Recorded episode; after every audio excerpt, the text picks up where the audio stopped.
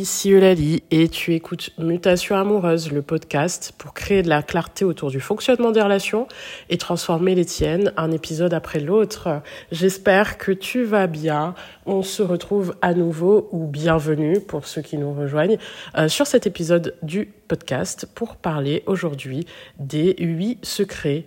d'un amour qui soit durable. D'accord? Le terme, l'adjectif est important. J'ai envie de parler de euh, durabilité du couple euh, parce que je pense que ça reste toujours une forme d'idéal que l'on recherche. Hein, euh, en, tant qu'être humain sur cette planète, quand, quand on se lie aux autres, on a envie en fait que nos relations tiennent la route, sauf que la représentation qu'on a du couple ou bien même les connaissances que l'on peut avoir de par notre éducation, de par notre société qui nous a bercé au Disney, elle est plus articulée autour de, euh, bah, de la création d'une histoire, d'accord, de son émergence, euh, des premiers instants et des premiers émois, mais elle n'est pas du tout articulée sur comment est-ce qu'on fait une fois que euh, ces premiers émois sont passés pour faire tenir une histoire sur euh, des mois, voire des années et des décennies, parce que c'est vraiment finalement l'enjeu que l'on fait euh, se refléter dans, dans toutes les créations, euh, même littéraires, artistiques. Ok, euh, euh, les contes, c'est euh, ils, ils vécurent heureux et, et eurent beaucoup d'enfants, sauf que limite, ben, l'histoire elle s'arrête là et on te donne pas plus ou moins la recette ou ce qui permet de cultiver cet amour sur la durée. Et c'est une réflexion du coup que j'ai eu envie de cultiver qui arrive à son terme en fait au moment où je termine un bouquin de d'Alain de Botton que je te conseille qui s'appelle The Curse of Love, euh, la trajectoire de l'amour en gros en français, euh, mais je l'ai lu en anglais donc euh, donc voilà. Mais tout ça pour dire que voilà j'avais envie de poser un petit peu les éléments qui moi me paraissaient intéressants pour, euh, pour comprendre comment construire un amour durable parce qu'on peut quand même faire un constat en 2023 qui est celui de la difficulté à construire des relations euh, sur la durée à cause d'une culture de l'instantanéité, à cause de quelque chose euh, lié à euh, ce manque de profondeur en fait qu'il y a dans notre société à l'heure actuelle.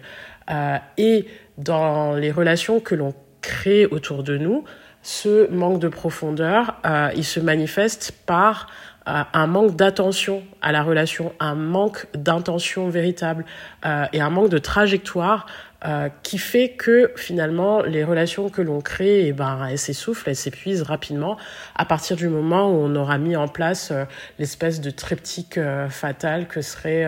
bah, construire une maison avec quelqu'un, fonder une famille et, et, et, aller en vacances, tu vois. Donc, donc je pense que finalement, il faut venir créer les conditions idéales pour un couple durable et je vais en parler euh, dans quelques instants. Mais pour redonner un petit peu le contexte, on est dans une société où, bah voilà, on, on passe notre vie à courir euh, derrière des choses liées à la productivité. On passe une vie aussi à euh, courir derrière une sorte de rythme effréné qu'on nous impose. Et donc, on est coincé dans cet engrenage où il y a beaucoup d'éléments qui prennent de la place et qui nous empêchent de créer des relations épanouissantes, ou du moins qui nous demandent de, de poser de, de, bonnes bases et de construire selon des impératifs bien précis. Tu vois, euh, tu as ton travail qui prend beaucoup de place dans ta vie, euh, tu as ta vie de famille autour et ta vie sociale qui prend énormément de place également dans ta vie. Il y a le stress de euh, s'occuper et de gérer les impératifs de vie qui viennent s'accumuler, que ce soit la gestion d'une maison, euh, des enfants si tu es déjà en couple et que tu en as ou tu en as eu. Il y a aussi euh, bah, la gestion de sa propre vie personnelle, la, la façon dont tu prends soin de toi, euh, les activités qui participent à ton quotidien, comment tu, tu prends soin de ton corps, etc., etc. Donc tous ces éléments mis bout à bout créent quand même un contexte où finalement le couple euh, passe un peu à la trappe, hein, on va dire, passe un petit peu comme le dernier élément qui serait important. Or, c'est celui qui, à mon sens, mérite beaucoup d'attention, beaucoup d'engagement pour qu'il continue à être qualitatif. Ou en tout cas, il en demande autant que les autres. Et euh, je pense que malheureusement, à l'heure actuelle, pour beaucoup, beaucoup de personnes, euh, le couple reste encore un espace qui est délaissé euh, au bout d'un certain temps parce que on, suit des préceptes ou, même euh, un état d'esprit qui voudrait que l'amour euh, il dure très peu de temps et qu'ensuite euh, on est tous voués à, basculer dans, dans la routine et dans une forme de fatalité. Et, et c'est dommage parce que véritablement, je pense qu'en fait, on se rend pas compte de la puissance que peut receler l'espace du couple en tant que tel pour tout le reste euh, de la vie que, qui se déploie autour. Parce que euh, finalement, l'espace du couple est un espace créateur de beaucoup de choses positives. Et je vais même me permettre d'aller plus loin. Euh, pour moi, parler d'amour durable, c'est vraiment limite engagé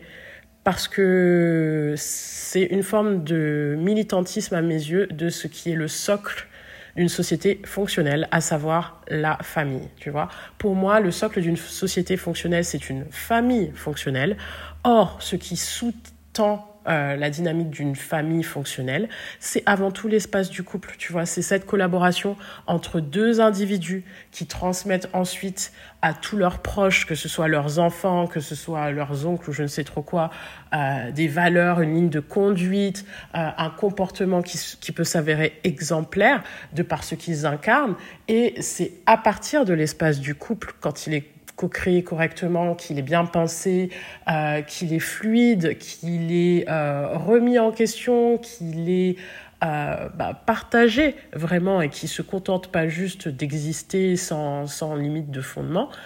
qu'on permet à une société d'avancer dans la bonne direction. Et, et je peux t'en parler parce que euh, les familles dysfonctionnelles que j'ai vues, moi, par exemple, dans mon ancienne carrière en tant que prof, euh, bah, c'était des familles où l'espace du couple, déjà, il était en péril, où euh, tu avais des euh, mères qui subissaient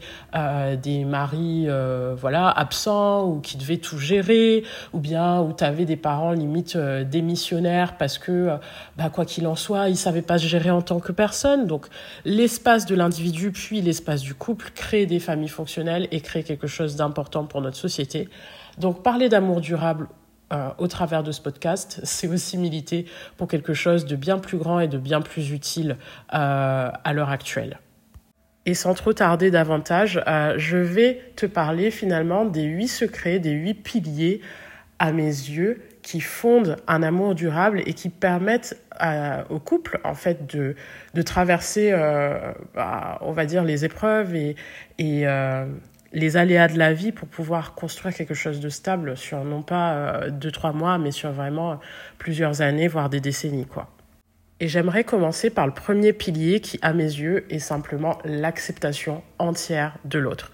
Voir quelqu'un pour qui est cette personne, aller comprendre, connaître son identité et l'accepter de manière non conditionnelle parce que ça va être le fondement en fait d'une relation qui va être épanouie au lieu de créer une dynamique où on veut sans cesse changer l'autre, où on veut le pousser à des, améliorations, ou bien euh, le pousser dans ses retranchements, parce que on estime finalement que cette personne n'est pas assez bien ou qu'elle ne prend pas euh, le modèle ou la trajectoire qu'on aurait envie qu'elle prenne. Je pense que c'est vraiment délicat parce que euh, le fondement de l'amour, en fait, c'est l'acceptation. Tu vois, quand tu as euh, un enfant ou une cousine ou quoi qu'il en soit, un membre de ta famille, euh, tu n'es pas dans une dynamique où tu essaies de changer l'autre euh, en fonction de, de ce que cette personne te reflète qui ne te plaît pas. Non, tu es dans une dynamique où tu aimes cette personne de manière totalement euh, inconditionnelle parce que de toute façon, euh, elle est aimable en tant que telle. Et dans l'espace du couple,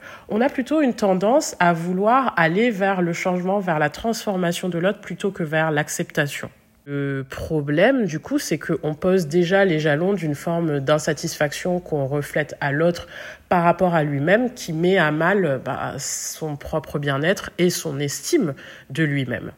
Donc accepter l'autre, c'est véritablement essentiel parce que rien de pire que ces dynamiques où dès le départ, tu as l'impression qu'il y a des choses qui euh, ne vont pas chez toi, où tu as l'impression que l'autre est tout le temps en train de te scruter et euh, d'imaginer ce qui ne va pas avec toi, avec ton comportement, avec ton fonctionnement, ou peut-être que tu as déjà été justement dans des relations où euh, bah, au départ c'était tout beau tout rose et où tu t'es retrouvé progressivement à euh, bah, te prendre des petites remarques désagréables sur ta personne, sur comment tu fonctionnes, euh, sur je sais pas tes habitudes alimentaires, etc., etc. Sous prétexte entre guillemets qu'il y a de l'amour et que la personne veut ton bien. Or c'est pas comme ça qu'il faudrait fonctionner. Hein. Voir l'autre pour la personne qu'elle est, c'est l'accepter telle qu'elle est et euh, effectivement tu peux avoir envie euh, de faire en sorte que, que cette personne aille vers quelque chose de mieux pour elle-même, mais tu n'as pas à forcer le changement euh, auprès de quelqu'un d'autre, parce que ça veut dire que ultimement ce que cette personne est ne te correspond pas, alors pourquoi l'avoir choisi dès le départ? Et là, ça amène aussi à évoquer la problématique de bah, pouvoir dater quelqu'un correctement pour prendre le temps de connaître cette personne et euh, finalement ne pas euh, venir créer cette espèce de dynamique perturbante où on n'accepte pas l'autre euh, ensuite dans la relation. Et c'est quelque chose que je travaille véritablement en accompagnement. Le deuxième pilier essentiel pour moi qui permet de euh, faire durer un couple, c'est de réussir à porter de l'intérêt à l'autre. Euh, ce que je remarque, bien souvent, c'est qu'on se crée euh, une liste de critères de compatibilité qui est en fait une forme de copier-coller de qui on est et de ce que l'on aimerait euh, rencontrer chez quelqu'un d'autre. Sauf que tu verras que la nature, elle est riche et variée, qu'elle est multiple et que nécessairement, en fait, autour de toi, il existe des gens différents de toi qui valent quand même la peine que tu t'intéresses à eux et qui aussi euh, potentiellement sont en mesure de cultiver des relations saines avec toi. Or, euh, ce qui nous freine souvent, c'est que on n'arrive pas à s'intéresser aux autres au-delà de ce qui nous renvoie de, on va dire, d'intéressant par rapport à ce que l'on aime nous-mêmes. Alors, je suis absolument pas en train de te dire euh, d'aller dater quelqu'un euh, qui est fanat de chasse, de pêche, euh, qui regarde Nature et Découverte. Je sais même pas si cette chaîne existe ou si elle a existé. Enfin bref, mais je ne te dis pas de t'éloigner complètement de tes centres d'intérêt pour aller dater quelqu'un de complètement différent de toi. Mais ce que je veux te dire, c'est que tu peux, dans l'espace du couple, t'intéresser à ce que l'autre fait peu importe ce qu'il fait, d'accord, parce qu'on est tous voués à évoluer, parce qu'on est tous voués à euh, avoir euh, bah, plein de trucs qui attirent attisent pardon notre curiosité et euh, qui qui sont intéressants à nos yeux. Et je pense que entrer dans des dynamiques en fait où on porte de l'intérêt à l'autre, à ce qu'il fait, à ce qui pourrait le passionner, c'est faire en sorte de valoriser cette personne et de lui montrer, de lui prouver qu'elle a de l'espace et qu'elle compte dans, pour nous, quoi, qu'elle a de l'espace dans notre vie et qu'elle compte pour nous. D'autant plus que l'intérêt qu'on porte à l'autre et à ce qui le passionne peut aussi euh, nous-mêmes nous ouvrir de grandes perspectives en fonction de ce que l'on souhaite faire, en fonction de compétences qu'on voudrait développer, etc. Je pense que l'autre est avant toute chose un espace d'enrichissement encore et toujours, je le répéterai à chaque fois, mais euh, être avec quelqu'un, c'est s'ouvrir des portes, être avec quelqu'un, c'est découvrir de nouvelles choses. Et donc porter de l'intérêt à l'autre, peu importe ce que cette personne euh, décide de, de faire ou peu importe ce à quoi elle décide de s'intéresser, c'est toujours une opportunité aussi pour soi et c'est comme ça qu'on devrait le voir. Troisième pilier essentiel pour moi d'un amour durable qui fait aussi écho au tout premier dans cette dynamique d'acceptation, de lâcher prise, c'est l'idée d'éviter d'être contrôlant ou contrôlante dans une relation. Parce que bien souvent, quand on veut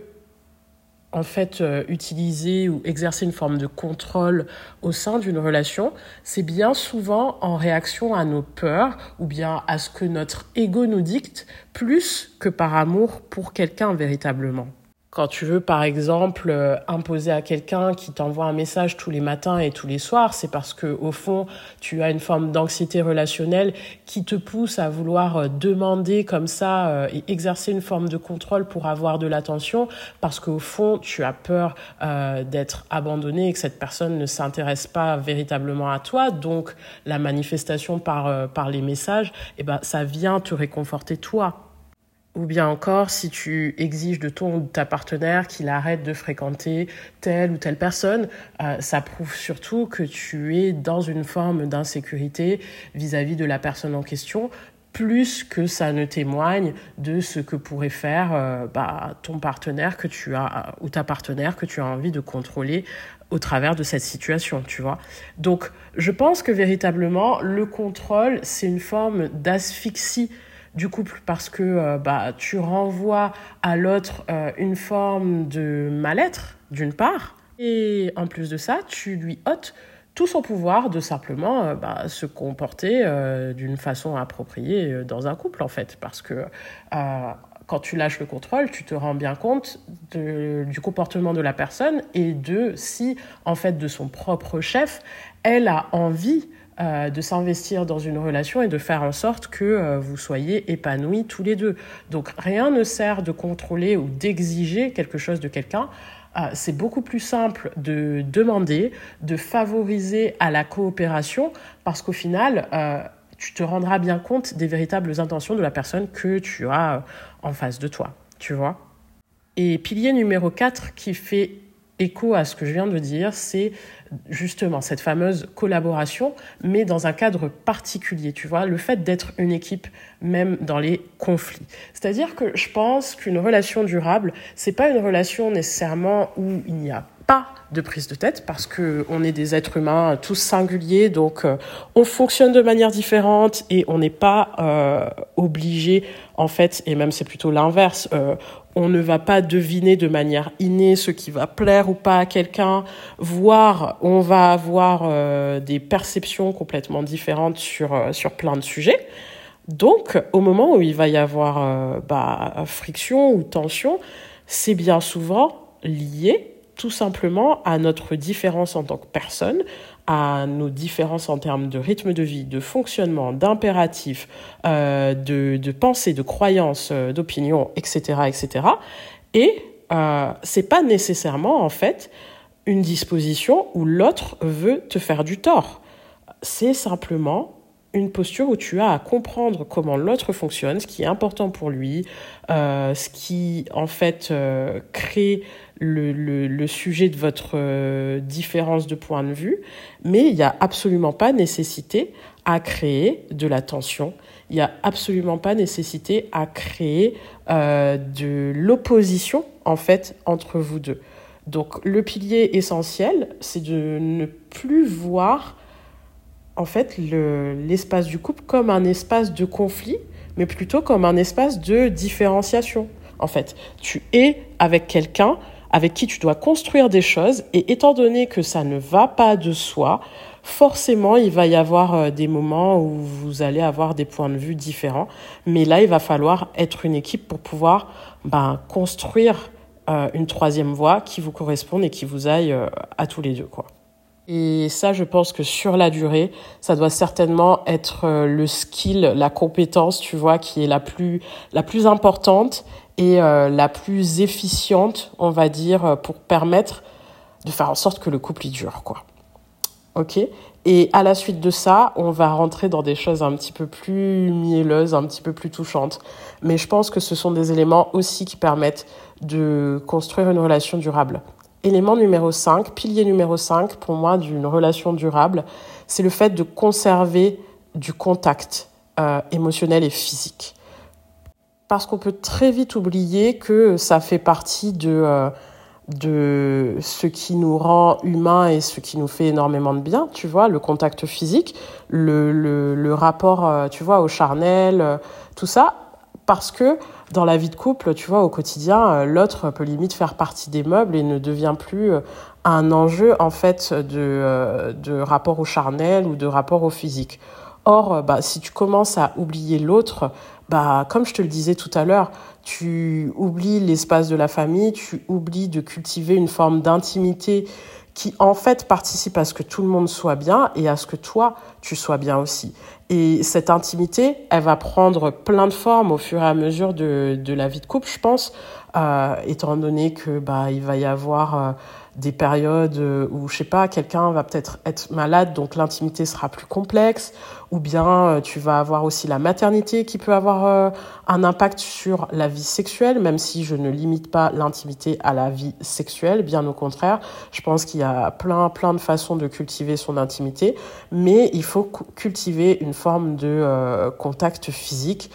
qui, qui est importante pour le couple. Euh, prendre deux minutes pour euh, faire des câlins euh, à, à, ton partenaire ou ta partenaire sur le canapé et prendre ce temps-là juste pour vous pendant que, je sais pas, tu as des gosses qui jouent à côté ou, ou juste en rentrant du boulot parce que tu sais que cette personne-là, elle est tendue et que ça va lui faire du bien, c'est un élément qui va bah, permettre de garder votre, votre histoire bah, vivante et, et, solide quoi. Et puis ajouter d'autres éléments qui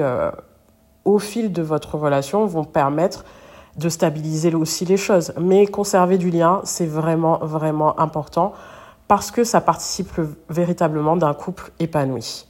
Sixième pilier qui pour moi est aussi essentiel euh, dans la construction d'un couple durable, d'un amour durable, c'est l'écoute et la communication constructive. Et euh, je tiens à euh, aussi faire une parenthèse là-dessus parce que L'écoute, c'est quelque chose qui, encore une fois, se perd euh, par rapport à cette idée où on est dans une société où il y a beaucoup de distractions et où du coup écouter les gens peut s'avérer être de plus en plus compliqué, sauf que c'est quelque chose dans lequel on doit mettre véritablement de l'intention. Et de la même façon, ben, la communication, c'est quelque chose dans lequel on doit ben, vraiment s'investir. quoi. Euh, de façon à continuer à créer une dynamique de couple qui soit constructive. Euh, quand je dis constructif, c'est qui permette à, à l'histoire de continuer d'avancer, qui permettent de euh, dissoudre les éléments d'incompréhension, qui permettent de témoigner de ce qu'on ressent pour l'autre. Tout ça, euh, ça va favoriser quelque chose de, de fort et, et un amour pareil qui va, qui va se sentir stable et nourri en fait grâce à cette communication. Et je tiens à préciser d'ailleurs que euh, on parle aussi souvent de communication, mais si on n'a pas les bases de euh, bah, avoir accepté l'autre et d'avoir choisi un partenaire qui nous correspond, la communication elle va servir à rien. Hein. Je pense que je, je, pense vraiment avoir classé les éléments dont je vous parle dans un ordre bien précis, parce que euh, on dit souvent que la communication, par exemple, c'est le pilier du couple,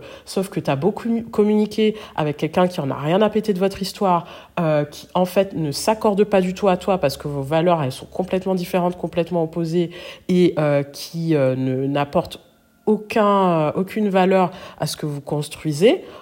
bah écoute ça va servir strictement à rien, tu vois. Donc la communication, soit, c'est une des clés, mais c'est une des clés à partir du moment où tous les autres euh, fondements, ils auront été posés, en fait. D'accord? Donc, c'est vraiment, vraiment important euh, de, d'avoir tout ça déjà en tête.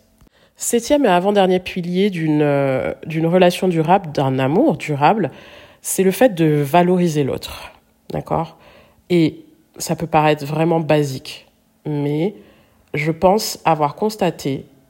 auprès des personnes que j'accompagne que valoriser quelqu'un dans l'espace du couple, ça reste quelque chose de difficile en 2023. Pourquoi? Bah, Premièrement parce qu'on a du mal à se valoriser soi-même. Si tu n'as pas d'estime de toi-même, tu vas pas déjà euh, pouvoir euh, euh, donner à l'autre des matières à se valoriser parce que tu n'es déjà pas capable de le faire pour toi, tu as déjà du mal à percevoir ce qu'il y a de bon chez toi, donc autant te dire que tu seras pas capable de tendre cette perche-là euh, auprès de l'autre. Mais en plus, je pense que euh, bah, on perçoit, comme je le disais tout à l'heure, l'espace du couple comme un espace si on a vécu dans euh, des dynamiques dysfonctionnelles ou un conditionnement familial qui était compliqué, on a tendance à avoir l'espace du couple comme un espace où on attaque l'autre, un espace où il y a des conflits, un espace où il y a des tensions, un espace où on jette des pics, tu sais, euh, cette espèce de délire où tu viens attaquer l'autre et où en fait euh, bah, la valorisation ça ça existe pas trop ou bien c'est très très très instable. Donc valoriser l'autre ça paraît basique mais en réalité c'est quelque chose qui euh, qui est nécessairement peut-être difficile pour euh, les personnes qui ont vécu des relations douloureuses, mais qui pour autant est essentiel parce que ça crée un ancrage, un ancrage pardon, positif chez l'autre est euh, le fondement d'une relation qui va durer longtemps. Euh, parce qu'en fait, t'es pas en couple pour te sentir mal et les gens l'oublient. Et les interactions positives, c'est vraiment le ciment d'une histoire qui va fonctionner longtemps. Parce qu'il faut savoir que les couples les plus heureux, dans ton entourage, ce sont des couples où il y a euh, limite trois fois plus d'interactions positives que d'interactions négatives dans leur histoire. C'est-à-dire qu'au quotidien, ils vivent trois fois plus de moments valorisants, de, de, moments de bonheur, de moments où ils sont bien avec l'autre, que de moments où euh, bah, ils se prennent la tête, de moments où il y a des tensions, de moments où il y a des conflits ou des incompréhensions. Or, bah, si t'es pas dans une dynamique de valorisation, ta balance, elle a vite fait de dégringoler dans l'autre sens, tu vois. Donc, euh, ça peut passer par des choses toutes simples, toutes bêtes, comme le fait, le fait de, je sais pas, dire merci à l'autre pour ce qu'il fait, euh, même si euh, limite il fait que ça part dans ce qu'il a à faire dans ta maison, mais c'est important de lui dire que bah voilà, t'apprécies ce que cette personne elle fait, ben être capable de pointer du doigt les choses que t'apprécies chez cette personne, euh, être capable de mettre en avant ses qualités, être capable de défendre cette personne dans, dans un contexte conflictuel euh, euh, en société, par exemple, tout ça, ça va permettre à créer bah, une situation qui soit valorisante, tu vois. Et plus l'autre sera valorisé, en plus, plus cette personne, eh ben, elle aura tendance à vouloir s'investir auprès de toi et dans le couple parce que tout simplement, elle se sentira bien, elle se sentira à l'aise euh, dans votre dynamique. Et ça, c'est important. Et je pense que le dernier point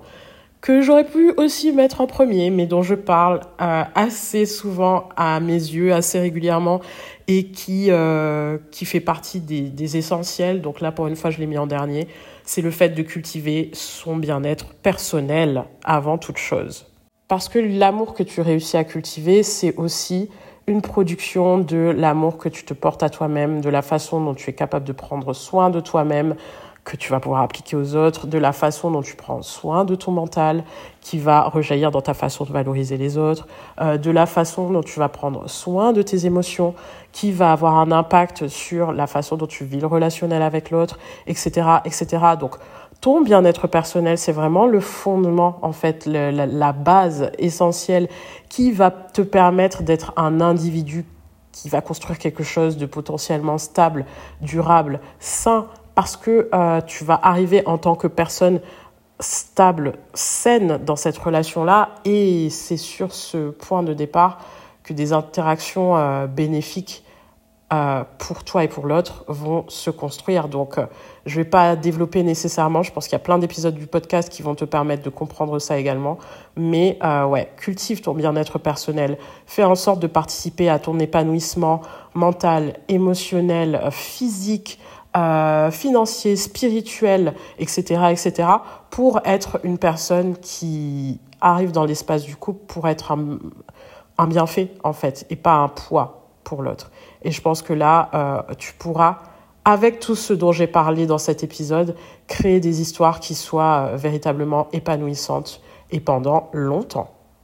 Et si au travers de cet épisode, tu auras repéré des comportements, en fait, qui t'éloignent d'une faculté à créer une relation durable, euh, si tu vois par exemple que tu as du mal en fait à accepter les autres ou que tu es parfois dans le contrôle euh, et plus dans le conflit que dans la collaboration, euh, si tu as du mal à créer une communication pardon qui soit constructive ou bien même à cultiver ton propre bien-être en fait, si tu sens que tu es coincé dans des schémas dysfonctionnels qui t'empêchent de cultiver des relations durables et qui participent plutôt à l'heure actuelle à ce que tu construises des relations douloureuses qui se répètent en boucle, sache que aimer sainement est l'accompagnement qui va te permettre eh bien, de briser ces schémas affectifs pour pouvoir créer une relation épanouie et ce pour la dernière fois de l'année 2023. Les inscriptions sont ouverte jusqu'au 18 décembre 2023 et je vais te permettre au travers de cet accompagnement qui dure deux mois où tu travailles avec moi de façon personnalisée, je vais te permettre eh bien, de créer euh, tous les comportements, les schémas, recréer tes schémas pour pouvoir aller vers quelque chose de beaucoup plus sain, de beaucoup plus épanouissant. On va commencer par recréer et recultiver ton épanouissement personnel. On va ensuite travailler sur eh bien, le fait de briser les schémas affectifs et de venir créer de nouveaux comportements qui vont te permettre d'être heureux, heureuse avec l'autre, que ce soit au travers de la gestion de tes émotions ou de tes réactions, que ce soit au travers de la création de nouvelles compétences liées à la communication ou à la gestion des conflits. Et enfin, je vais te permettre, eh d'être capable d'attirer auprès de toi un partenaire ou une partenaire qui va véritablement te correspondre et avec qui poser les fondements d'une relation épanouie. Donc si tu es intéressé par l'accompagnement, tu verras que dans la description de euh, cet épisode du podcast, tu peux d'ores et déjà réserver un appel découverte qui t'est offert pour qu'on puisse parler de tes besoins, venir les cibler. Et euh, j'insiste, là, euh, l'accompagnement, je le tiens pour la dernière fois sous cette forme cette année 2023 parce que je vais créer de nouvelles offres là en 2024 que j'ai hâte euh, évidemment de te partager, mais je vais mettre sur pause l'accompagnement sous cette forme, donc euh, personnalisé, etc. Et c'est donc la dernière opportunité que tu as véritablement de me rejoindre avant euh, eh ben, un petit bout de temps. J'ai pas, j'ai pas de date précise à te donner. C'est pour ça que euh, c'est d'autant plus important de me rejoindre en ce moment si tu es véritablement intéressé par l'accompagnement. et si cet épisode du podcast t'aura aidé, t'aura éclairé sur la construction d'une relation durable et sur les éléments essentiels pour y parvenir, n'hésite pas à partager cet épisode à des personnes à qui ça pourrait être également utile. Et pour soutenir le podcast, je t'invite également à mettre une note à celui-ci sur tes plateformes d'écoute, que ce soit Apple Podcast, que ce soit Deezer, que ce soit Spotify, pour permettre à ce podcast de vivre, de lui donner de la visibilité et euh, de la force, tout simplement. Et sur ce, je te laisse et on se retrouve la semaine prochaine pour un nouvel épisode de Mutation amoureuse. À très vite. Ciao.